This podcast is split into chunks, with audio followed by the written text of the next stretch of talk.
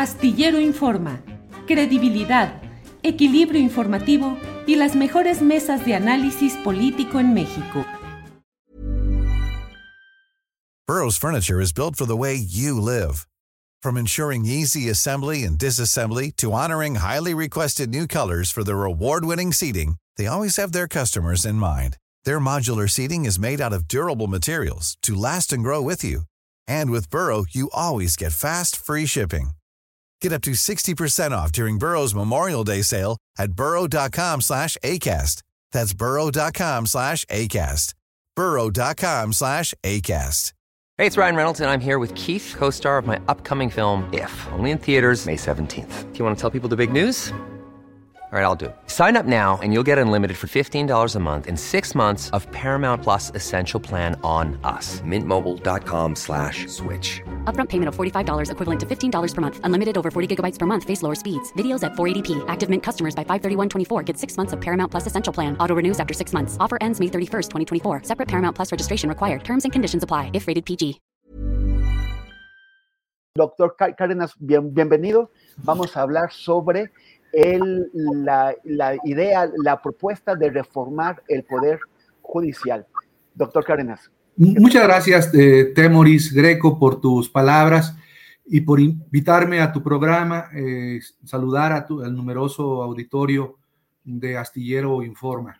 Es un gusto estar con ustedes. Respecto a lo que me preguntas, eh, pues sí, mira, este es un tema que no surge evidentemente solo, solo en nuestro país. Eh, el tema de la elección de los titulares del Poder Judicial es una vieja discusión eh, que, eh, por ejemplo, tiene representantes en la Academia de los Estados Unidos. Hay una escuela del derecho constitucional norteamericana que se llama Constitu Constitucionalismo Popular en esa escuela se proponen eh, eh, medidas como las que ha señalado el presidente de la República para elegir a los eh, ministros de la Suprema Corte, incluso para revocarles el mandato.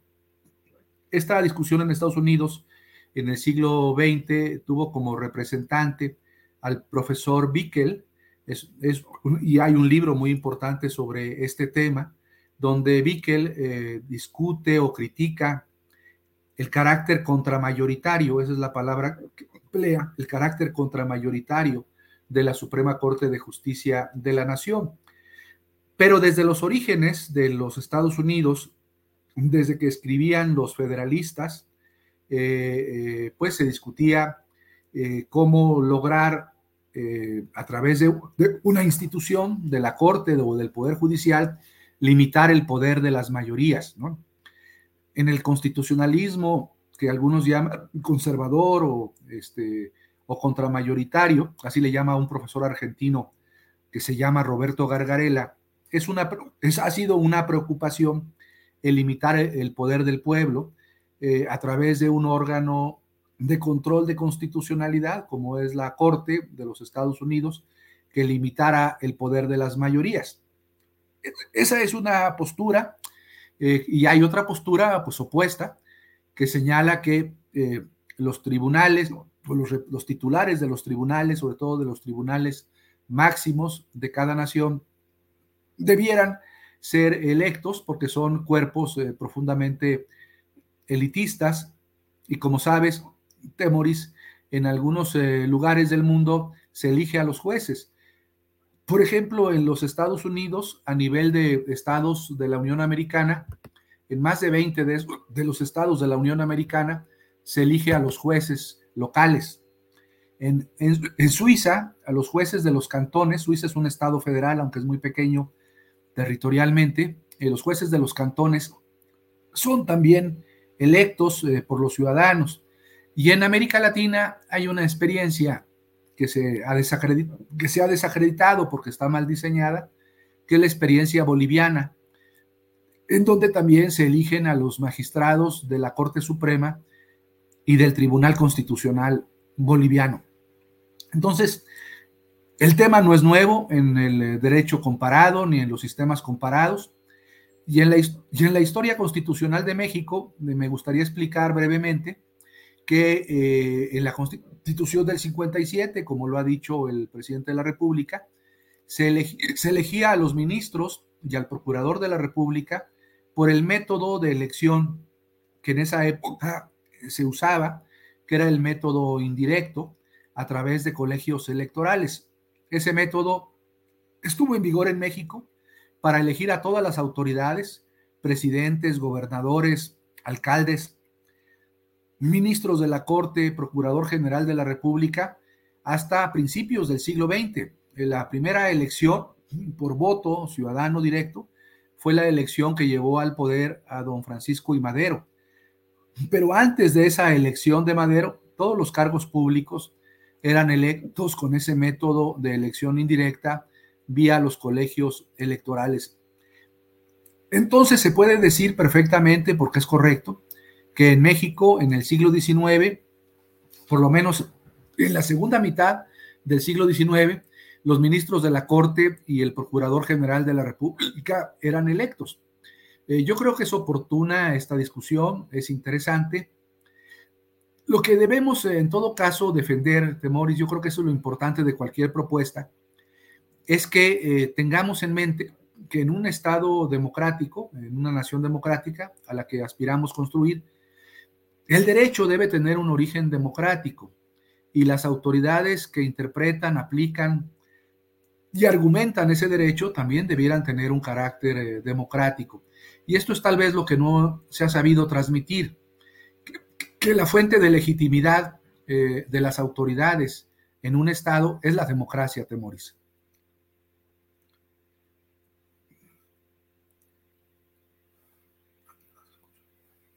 Perdón, perdón, aquí el micrófono se me... ¿Cómo, podríamos, cómo podría ser, cómo podríamos adaptarlo a, México al presente? O sea, ¿cómo, cómo, se podría llevar a la práctica? Sí, mira, hay, hay mucho miedo, los críticos de este método o de este sistema dicen, es que van a intervenir los partidos, los candidatos a ministros van a hacer campaña, van a recibir financiamiento. Yo creo que esa crítica es muy, está justificada, es correcta. Eh, la idea, por lo menos desde mi punto de vista, no sé lo que piensa el gobierno, mi idea es que este, esos eh, candidatos a, y candidatas a ministras y ministros eh, no sean electos a través de partidos, que no tengan que participar en un proceso electoral, que no reciban financiamiento público ni privado, que no hagan campañas. Es más, quien hiciera eso sería descalificado, inhabilitado para participar en el proceso. El método, el método que yo estoy proponiendo es un método de dos eh, fases. En la primera fase, desde luego, para ser ministro o ministra de la Corte, se requiere contar con un conocimientos, experiencia, con un expertise que pocas personas tienen. Entonces, eh, lo primero sería que esas personas que cumplieran los requisitos legales y de idoneidad participaran en un concurso. Eh, todos los que quisieran participar y que reunieran requisitos legales y de idoneidad para el, para el curso, participaran en ese concurso y los finalistas eh, por cada eh, plaza vacante, por ejemplo, podríamos pensar en tres finalistas por plaza vacante, o cinco, esos, esos cinco o esos tres irían a la elección. En la, en la elección, para que no hubiera un gasto excesivo y otro día de elección, se votaría los cargos de ministros al momento de que se votan, por ejemplo, los cargos de diputados o los, el cargo de presidente de la República, es decir, cada tres años. Estas personas que resultaran finalistas en los concursos de méritos, de conocimientos, no podrían hacer campaña, ni podrían ser patrocinados por ningún partido, ni, recibir financiamiento público. Entonces, ¿cómo se darían a conocer? Eh, como sabes, existen tiempos del Estado. En tiempos del Estado se podrían difundir, pues, eh, entrevistas con ellos, se podría difundir el currículum de cada uno de ellos y las principales propuestas que tengan para mejorar el funcionamiento del Poder Judicial. Por ejemplo, también podrían eh, pronunciarse sobre temas sensibles. ¿Qué piensan acerca del derecho al aborto, si hay un derecho al aborto? ¿Qué piensan acerca de la eutanasia? ¿Qué idea tienen acerca del modelo económico que establece la Constitución? ¿Es un modelo económico de economía mixta o de libre mercado?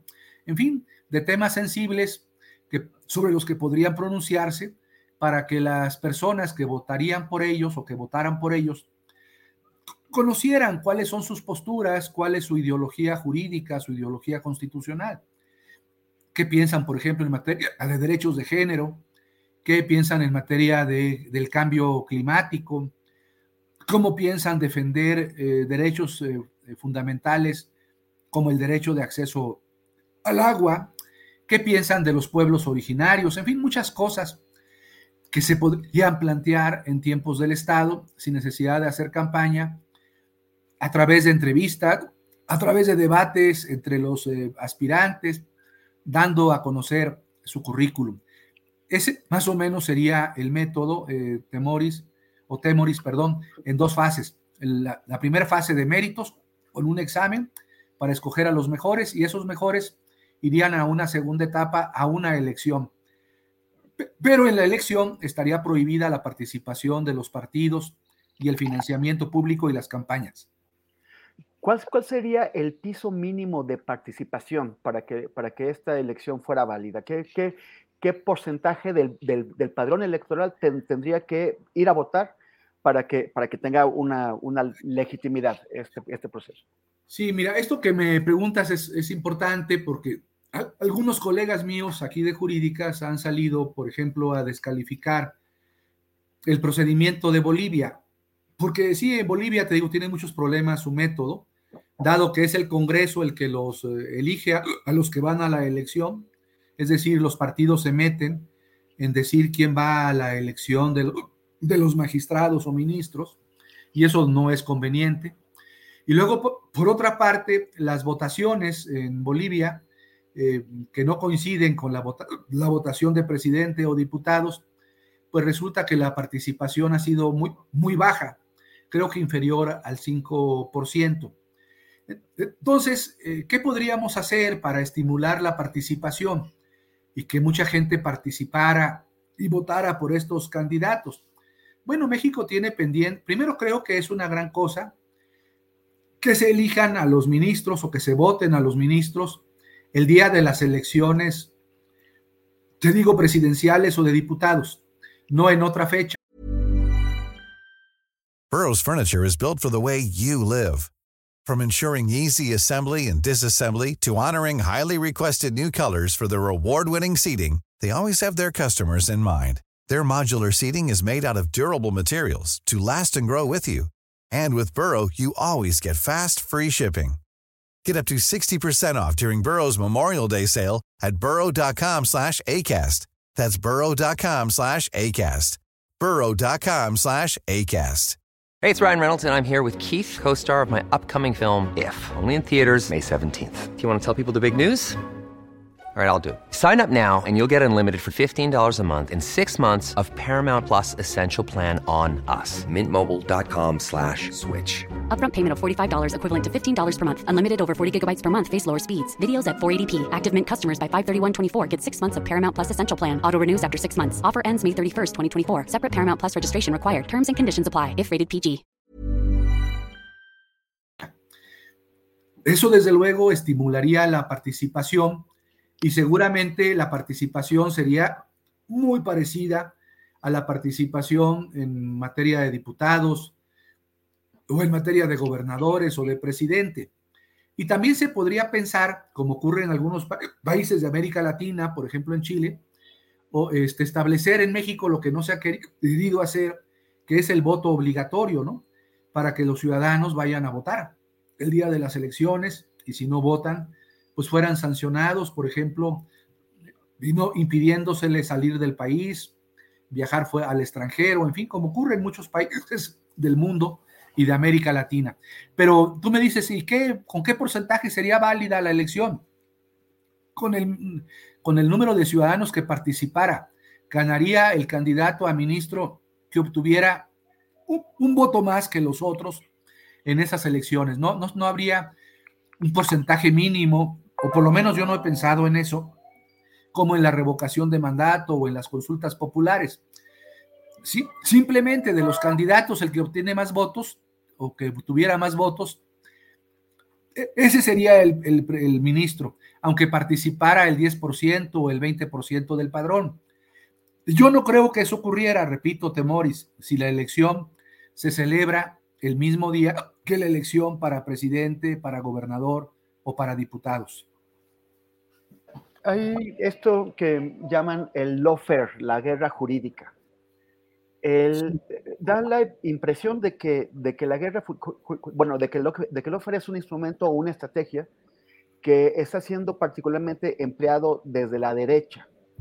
Eh, ¿es, ¿Esto es legítimo? ¿No puede también ser usado desde otras perspectivas políticas, incluida la izquierda?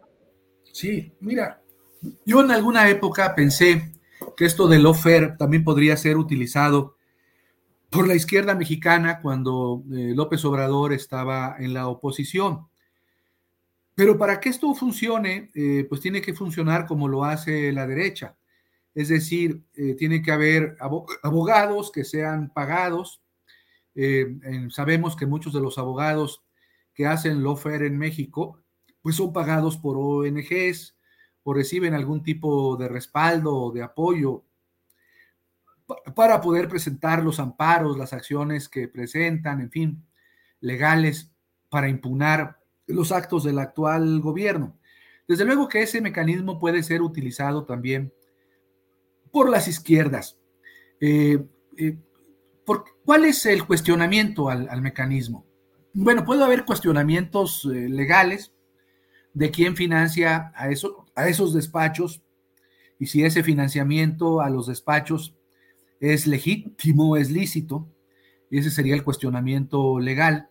Por ejemplo, López Obrador dice que estas ONGs que promueven las impugnaciones en contra de las decisiones de su, de su gobierno son financiadas por los Estados Unidos. Y es verdad. Muchas de las ONGs importantes en México que impugnan decisiones del gobierno, pues son financiadas por el gobierno norteamericano, por agencias del gobierno norteamericano. Y esto pues puede implicar un cuestionamiento ético y en algún momento, o podría ser hasta legal, si, implicara alguna violación eh, a la ley. Eh, el otro tema es más bien de política. Es decir, eh, es válido que una oposición, o sectores opositores eh, de manera consistente, permanente, avasallante, utilicen estos mecanismos para detener el funcionamiento del gobierno. Bueno, alguien puede decir si es válido, es legítimo que lo hagan, porque toda, toda oposición debe lograr el descarrilamiento del gobierno en turno. Eh, yo tengo mis dudas, yo creo que la oposición no solamente debe jugar un papel de crítica o de cuestionamiento, a las decisiones del gobierno un turno, sino que la oposición, en términos democráticos, pues también debería, debiera colaborar y apoyar al, al gobierno y no solamente realizar ese trabajo de desmantelamiento de las decisiones gubernamentales. Entonces, la pregunta sí, la respuesta es, es sencilla, Temoris. La izquierda podría también utilizar el OFER, no lo ha hecho, no lo ha querido hacer, creo que ni en México ni en América Latina. Y entonces ha sido un instrumento ah, de la derecha eh, por los respaldos económicos que tienen esos despachos de juristas que eh, impugnan las decisiones de los gobiernos en turno o que promueven juicios políticos en contra de los presidentes o, denuncias de carácter eh, penal, ¿no? Tal vez como vimos, por ejemplo, en Brasil, cuando a través de un impeachment o juicio político fue destituida la presidenta Dilma Rousseff, o también las denuncias penales y las investigaciones penales llevadas a, cabo en contra del presidente Lula, o lo que se ha vivido en Argentina, ¿no? En contra de la actual vicepresidenta Cristina Fernández, que responde, que responde también a un esquema del offer.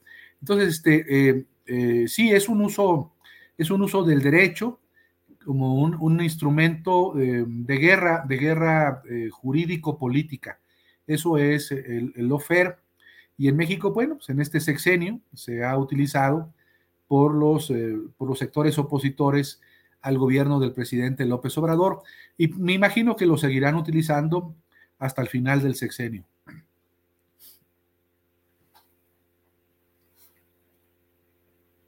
Otra vez. Perdón. ¿Cuál es la defensa que, entonces se puede hacer desde, la izquierda ante estas eh, tácticas del offer? Yo creo que de ahí, de ahí deviene la propuesta del presidente López Obrador de la transformación y la reforma del Poder Judicial. Es, es verdad, la crítica ideológica y sociológica y política al Poder Judicial mexicano, pero al Poder Judicial de cualquier parte del mundo, pues tiene un, fondo de verdad. Nosotros los abogados, como sabes, Temoris, pues somos un sector eh, que defendemos el statu quo, defendemos el establishment, eh, y luego sobre todo el fenómeno que ha ocurrido en México con el Poder Judicial después de las reformas del año de 1994, las reformas en materia de derechos humanos de 10 de junio de 2011 han empoderado a ese poder de manera inusitada en el esquema de división de poderes en México. Hoy si me preguntaras cuál es el poder más importante en México, bueno, el presidente va a decir que es él porque administra el 80% del presupuesto del país, pero yo te podría decir que el, poder más importante en este país es el, es el poder judicial, es la Suprema Corte, porque define el alcance del derecho. quien dice el derecho, quien determina lo que es y no es derecho, es, la Suprema Corte, tiene la última palabra. Ese poder no lo tiene el legislativo, no lo tiene el presidente de la República. Es un inmenso poder. Y la Corte mexicana, eh, en el pasado, pues en el pasado autoritario del PRI, del año 29 al año 94, los ministros eran, pues eran eh, priistas caídos en desgracia, eran designaciones que hacía el presidente y que el Senado aprobaba, eh, sin rechistar, sin oposición alguna. A partir del 94 hasta el 2018, los ministros de la Corte, las ministras, los ministros que han sido nombrados del 94 al 18, pues fueron electos a través de un pacto, un pacto entre el PAN y el PRI. Entonces algunos ministros venían patrocinados por el PRI y otros por el PAN. En este sexenio, como sabemos, el presidente López Obrador propuso cuatro ministros, dos ministras y dos ministras, tres ministras y un ministro. Eh, eh, pues las personas que designó, algunas eh, más o menos mantienen la línea del presidente, dos de ellas, dos de las mujeres, y en el caso del ministro, pues él llegó no solamente con el apoyo de Morena, el ministro González Alcántara y Carrancá, sino también con el apoyo del PAN y del PRI. Y en el caso de la ministra eh, Ríos Farjat, pues ella es cercana a círculos empresariales de la ciudad de Monterrey. Ella fue promovida por Alfonso Romo a la Suprema Corte de Justicia de la Nación. Entonces, hoy en día en México, eso de ser ministro o ministra de la Corte responde a un esquema de reparto de cuotas. Los partidos mayoritarios o el partido que está en el gobierno lleva mano para nombrar a un ministro. Eh, cuando dicen que no están politizados, pues están profundamente politizados. El nombramiento, el, procedimiento de nombramiento en donde interviene el presidente y el Senado de la República es profundamente político. Eh, sí, claro, sin intervención del pueblo, sin intervención de los ciudadanos, pero es un esquema político, a veces muy oscuro, eh, de pactos o de acuerdos entre el partido gobernante y la principal oposición que exista en ese momento, y e implica eso, un reparto de cuotas, o había implicado eso al menos hasta 2018. Y ahora pues lo que implica es, o ha, implicado o ha entrañado las cuatro designaciones del presidente López Obrador con la aprobación del Senado, pues este, el poder de Morena en la Corte. Claro, son cuatro ministros y los cuatro, no todos los, los cuatro, no todos están con Morena, no son cercanos al presidente, podríamos decir que de esos cuatro solamente dos ministras son cercanas a Morena, entonces quiere decir que hay nueve ministros que no tienen ninguna relación eh, con el proyecto eh, político, ideológico, social que representa la cuarta transformación. Alguien podría decirme, bueno, su argumento es este, insostenible porque los ministros no están para tener eh, o asumir un proyecto político o ideológico. Los ministros están ahí para defender la constitución. Y bueno, y esto sí, formalmente es una respuesta correcta. Los ministros están ahí para defender la constitución, pero Temoris, la constitución, como cualquier texto jurídico, eh, es, es una norma que se puede interpretar y se le pueden dar sentidos y significados y cuando se le dan sentidos y significados a la constitución, a los tratados, a las normas, hay fuertes componentes ideológicos. Tú puedes hacer una interpretación de derecha de la constitución, puedes hacer una interpretación de izquierda de la constitución, es decir, este, el, orden jurídico da para realizar eh, ese tipo de interpretaciones. Y quien tiene el poder de interpretación último es la Suprema Corte. Por eso yo digo que es el supremo poder en este país.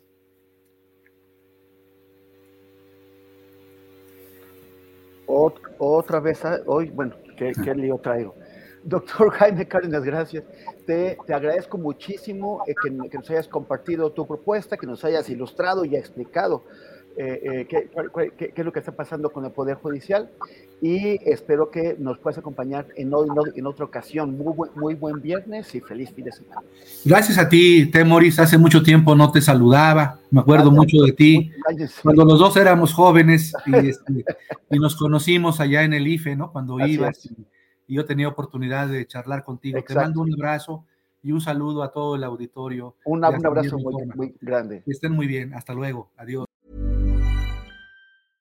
¿No se merece tu familia lo mejor? Entonces, ¿por qué no los mejores huevos? Ahora, Egglands Best están disponibles en deliciosas opciones. Huevos clásicos, de gallina libre de jaula y orgánicos de Egglands, que ofrecen un sabor más delicioso y fresco de granja que le encantará a tu familia. En comparación con los huevos ordinarios, Egglands Best contiene la mejor nutrición como 6 veces más vitamina D, 10 veces más vitamina E y el doble de omega 3 y B12. Solo Egglands Best. Mejor sabor, mejor nutrición, mejores huevos. Visita egglandsbest.com para más información. En Sherwin Williams somos tu compa, tu pana, tu socio, pero sobre todo somos tu aliado, con más de 6.000 representantes para atenderte en tu idioma y beneficios para contratistas que encontrarás en aliadopro.com. En Sherwin Williams somos el aliado del PRO.